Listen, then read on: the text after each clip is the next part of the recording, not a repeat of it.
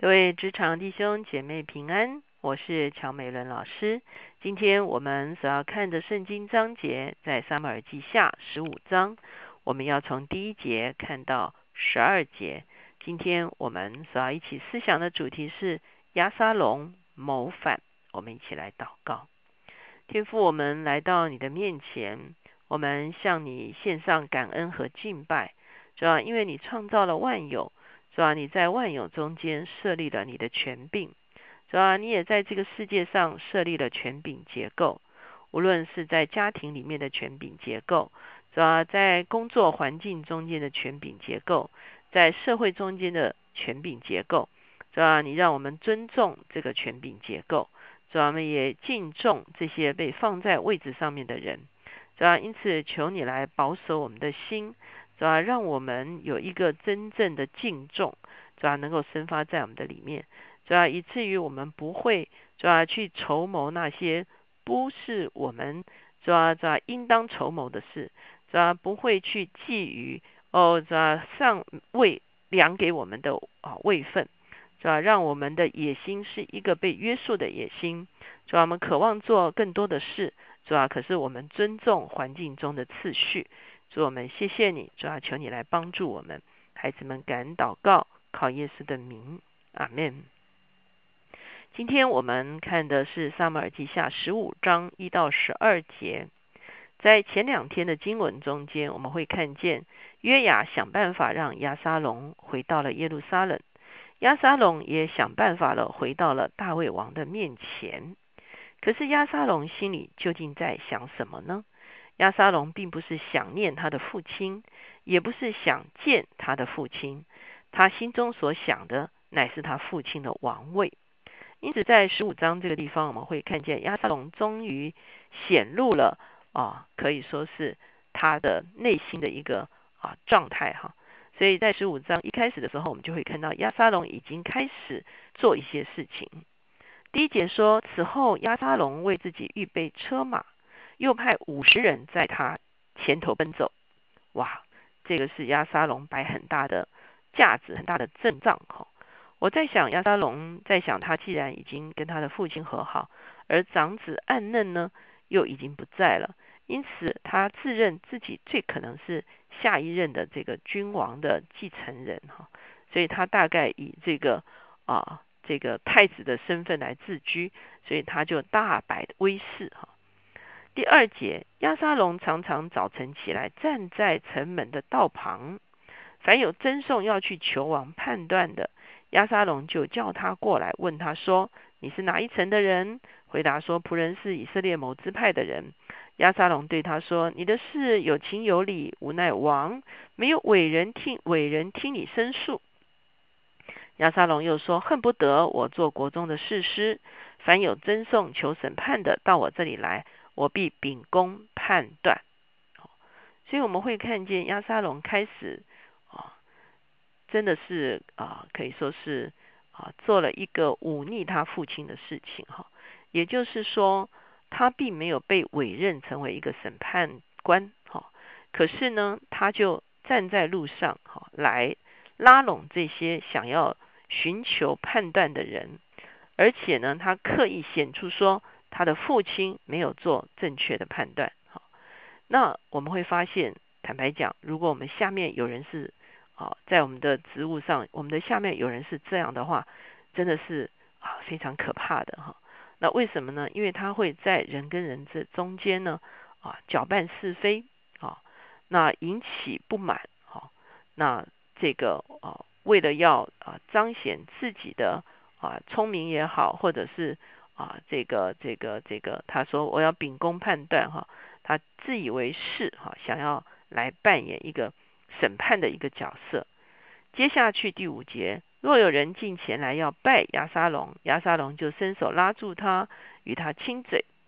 以色列人中凡去见王求判断的，亚沙龙都是如此待他，这样亚沙龙暗中得了以色列人的心。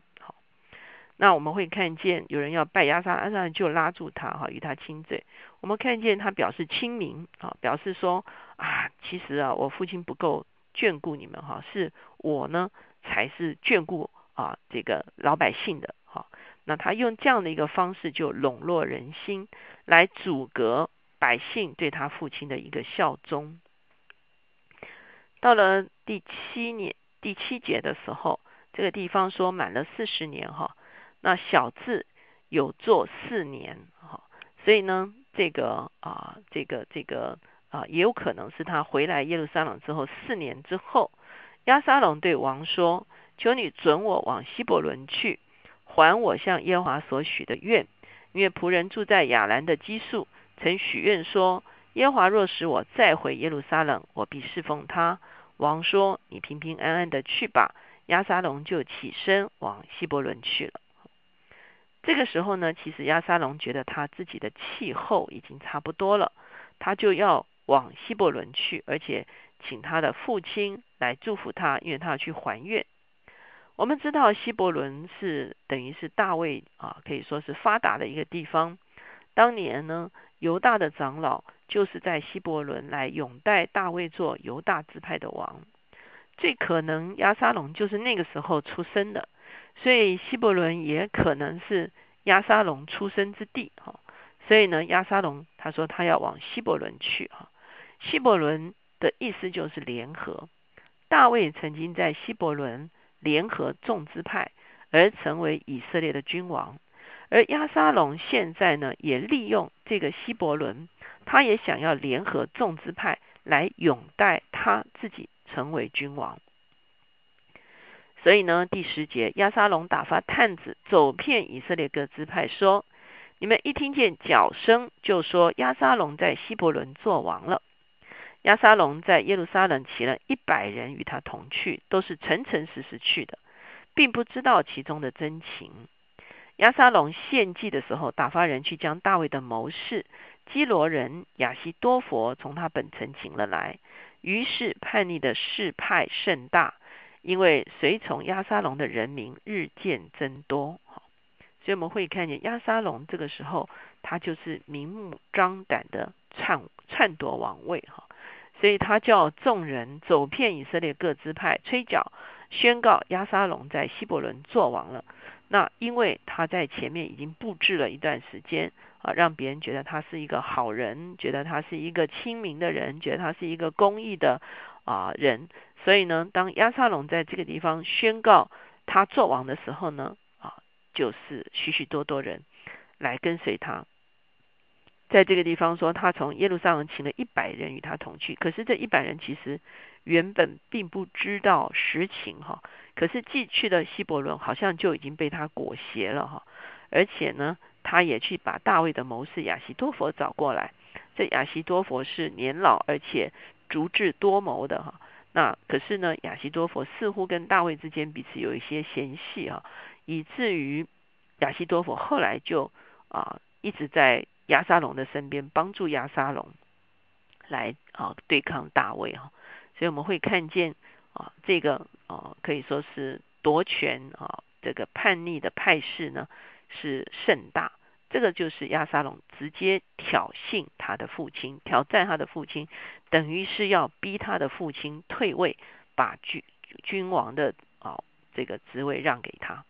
可是亚沙龙却完全不知道一件事情。他不知道，在以色列人中间做君王，并不是由自己来决定的。虽然他在这个地方说他要去希伯伦向耶和华还愿，可是事实上他不是一个认识耶和华的人。也许他的母亲因为是外邦的公主，并没有真实的信仰，因此并没有教导亚沙龙。以色列人的文化、以色列人的伦理，甚至以色列人跟上帝的一个关系，我们会看见。我们从前面讲过来，所有以色列的君王领袖都是上帝亲自用圣灵所高立的，而不是用自己的好条件、用自己的啊势力啊来夺取的。哈，我们也看到，我们读四世纪的时候。我们就很清楚的看到亚比米勒自立为王的一个结果是什么？就是他最后他跟拥戴他为王的人呢，就反目成仇哈。所以我们会看见，不是出于上帝的拣选，自立为王，破坏权柄次序的呢，上帝并不与他同在，上帝也不会赐福他，上帝也不会把权柄赐给他。我们知道，在圣经中间，特别我们这些属神的人，我们很清楚知道，我们越顺服的时候，上帝越能够把权柄赏赐给我们。无论是在属灵的里面，我们顺服上帝，或者是我们在上帝所设立的权柄结构中间，我们顺服那些在上位的人。当我们选择顺服在上位的人的时候，就会有一个祝福是从在上位的人的身上流到我们的身上。什么时候我们起叛逆的心，我们起挑衅的心的时候呢？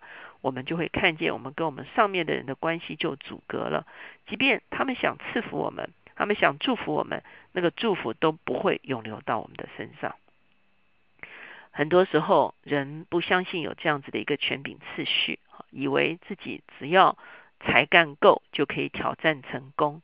也许一时。好，我们发现，在职场中间有很多人，哈，想用用这样的方式快速成功，也许是一时，可是终究而言，这样子的人所取得的地位，并不是上帝所喜悦的一个地位。当然，在中间很多人不是啊基督徒，他也无所谓。可是，凡是我们属神的人，其实我们要小心谨慎。那我们看见亚沙龙的对照，就是大卫自己。大卫在逃罗扫罗的这个。